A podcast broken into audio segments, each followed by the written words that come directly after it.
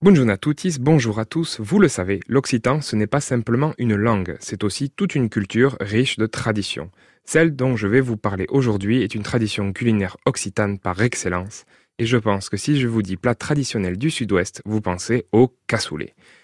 Il faut que vous sachiez que je prends un grand risque avec vous, car parler de l'origine et de l'histoire du cassoulet, c'est un terrain très glissant, et je ne veux me mettre personne à dos. Vous aurez probablement entendu parler de ce débat sans fin sur l'origine du cassoulet. Toulouse, Carcassonne, Castelnaudary. Je ne me risquerai pas à une réponse avec vous aujourd'hui.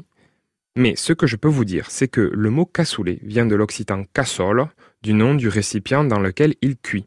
Ce cassoulet prend son origine à l'époque médiévale dans la région du Lauragais. Il y a même une légende qui raconte que, durant le siège de Castelnaudary par les Anglais, les habitants, menacés de famine, mirent en commun tout ce qu'ils avaient pour nourrir les soldats de la ville. Lard, porc, fèves, saucisses, viande furent mises à mijoter dans une grande jatte.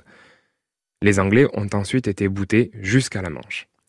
Aujourd'hui, on fait un cassoulet avec des mungetos, de la carte des et des porcs, des haricots blancs, de la viande de canard et de porc. Il existe même la très sérieuse confrérie du cassoulet que je salue et surtout je n'espère avoir froissé personne, et si c'est le cas, je m'en excuse parce que je ne veux pas qu'il m'arrive de bricole à la sortie du studio.